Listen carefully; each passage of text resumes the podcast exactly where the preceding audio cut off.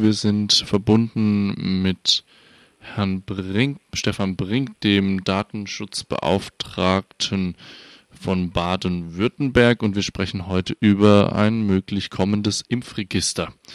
Guten Tag, Herr Brink. Freut mich. Guten Morgen. Guten Morgen. Ähm, Herr Kretschmann hatte in der einer letzten Ministerpräsidenten oder in einer Ministerkonferenz gesagt, dass es, ähm, dass man sich darauf verständigt hätte, das äh, Impfregister müsse nun schnell kommen. Wie soll denn dieses Impfregister aussehen, dieses zentrale? Das wissen wir tatsächlich noch nicht. Ähm, wir wissen zum einen nicht, äh, ob es wirklich zentral sein muss. Da haben wir Datenschützer tatsächlich andere Vorstellungen. Wir würden immer bevorzugen, dass eine solche Datensammlung, da geht es ja um sensible Daten, um Gesundheitsdaten, um Daten, für die sich auch viele interessieren, also das muss besonders sicher sein, dann äh, würden wir uns vorstellen, dass das Ganze dezentral gemacht wird. Also wenn es irgendwie geht, in den Ländern solche Register geführt werden, wenn sie überhaupt erforderlich sein sollten, oder halt in den Kommunen. Und ähm, diese Frage ist offen. Offen ist auch noch, wie diese Register befüllt werden. Das heißt, wie die Gesundheitsdaten dort reinkommen, ob die Bürgerinnen und Bürger, was wir äh, immer vorzugswürdig finden, sich freiwillig dort anmelden können und ihren Impfstatus hinterlegen, oder ob das geschieht, indem Daten eingesammelt werden von anderen Stellen von den ähm, Testzentren oder von den Impfzentren oder von den ähm, Ärzten oder den kassenärztlichen Vereinigungen. Das sind Fragen, äh, die ja wirklich sehr genau äh, betrachtet werden müssen und äh, wo man gute Antworten finden muss. Wir Datenschützer haben da eine ganz klare Position. Sie sind nun ja auch nicht äh, vollständig loszulösen von der Landesregierung ähm, jetzt unter Grün-Schwarz. Ähm, inwiefern treten Sie da für eine dezentrale Lösung ein, obwohl, wenn man sich das Thema anguckt, hauptsächlich zentrale Lösungen im Mittelpunkt sind?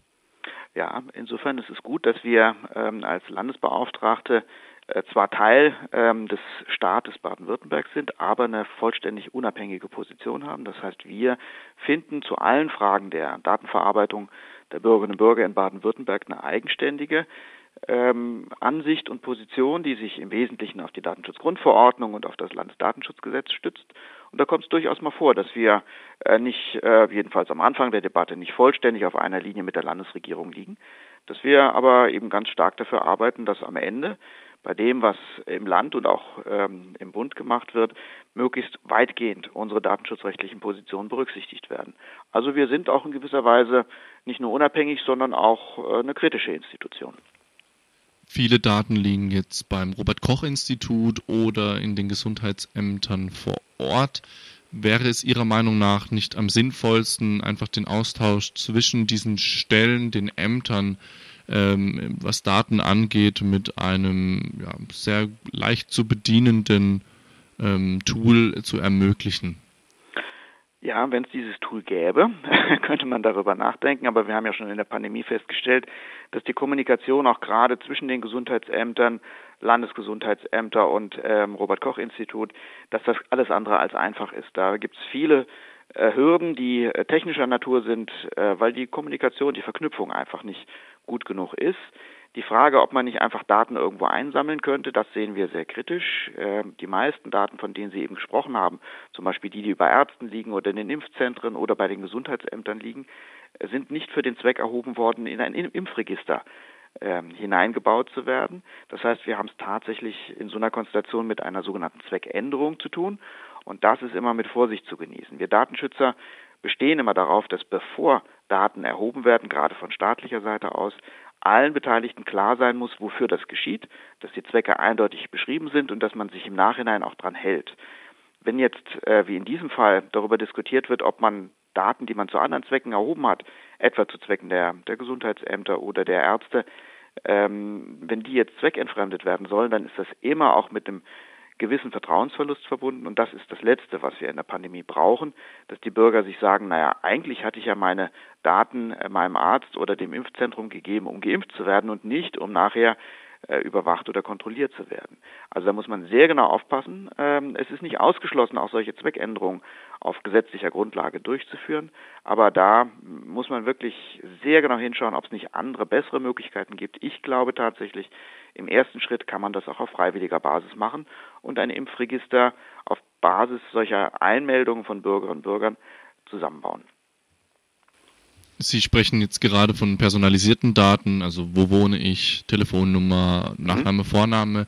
Es gibt natürlich auch andere Möglichkeiten, Daten darzustellen, nämlich in einer anonymisierten Form. Und jetzt stellt sich bei mir die Frage, inwiefern wäre es denn einfach möglich, diese Daten, die in großer Zahl vorhanden sind, in einem statistischen, in einer statistisch anonymisierten Form irgendwie darzustellen, sodass sie sozusagen ein bestimmtes Gros und eine bestimmte Abbildung der Datenlage, wie viele Leute sind geimpft, mhm. in welchem Landkreis, ohne jetzt zu schreiben, es ist Stefan Brink ja. beispielsweise. Ja, ähm, das ist eine gute Idee und das unterstützen wir auch von Datenschutzseite aus.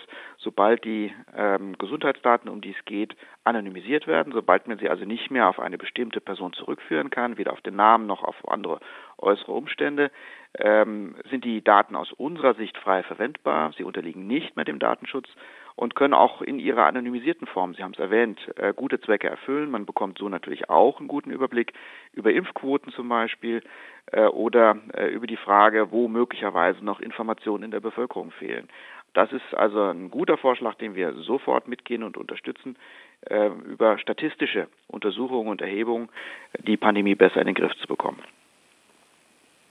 Und abschließend wäre für mich noch die Frage, welche welche Form von Abfrage la DSGVO können Sie sich vorstellen? Gibt es eine Möglichkeit aus Ihrer Sicht, eine verpflichtende Notiz an Personen, eine Nachfrage, die Sie auch gerade schon erwähnt haben, äh, wenn die Daten denn benutzt werden, zu schicken? Ja, da muss man wieder sehr genau schauen, welche Zwecke ich mit dem Impfregister verfolge. Wenn ich auf der einen Seite den Zweck verfolge, äh, Ungeimpfte, also Personen, die gegen die Impfpflicht verstoßen, die wir dann möglicherweise haben, äh, zu verfolgen und zu sanktionieren, stellen sich die Umstände natürlich ganz anders dar, als wenn es schlicht und ergreifend darum geht, Personen, die noch nicht vollständig geimpft sind, auf Impfangebote äh, hinzuweisen und ihnen möglichst niedrigschwellig äh, den, den Weg zu einer vollständigen Impfung zu ebnen. Das hängt dann wirklich ganz stark von dem Zweck dieses Impfregisters ab. Es gibt auch die Möglichkeit, natürlich in dem Bereich ähm, Impfdaten zu Forschungszwecken zu verwenden. Äh, es gibt die Möglichkeit, Impfregister aufzubauen, um Nebenwirkungen äh, zu erfassen und die Impfung insgesamt sicherer zu machen. Also da muss man sehr genau hinschauen, wenn es am Ende darum geht, eine Impfpflicht durchzusetzen und äh, diejenigen, die sich nicht haben impfen lassen, äh, mit Strafen zu belegen. Dann allerdings äh, ist der Druck auf die Betroffenen sehr hoch und auch die datenschutzrechtlichen Hürden sind für so ein Impfregister hoch. Das war Stefan Brink und sagt Stefan Brink, Landesbeauftragter für Datenschutz. Danke für das Gespräch.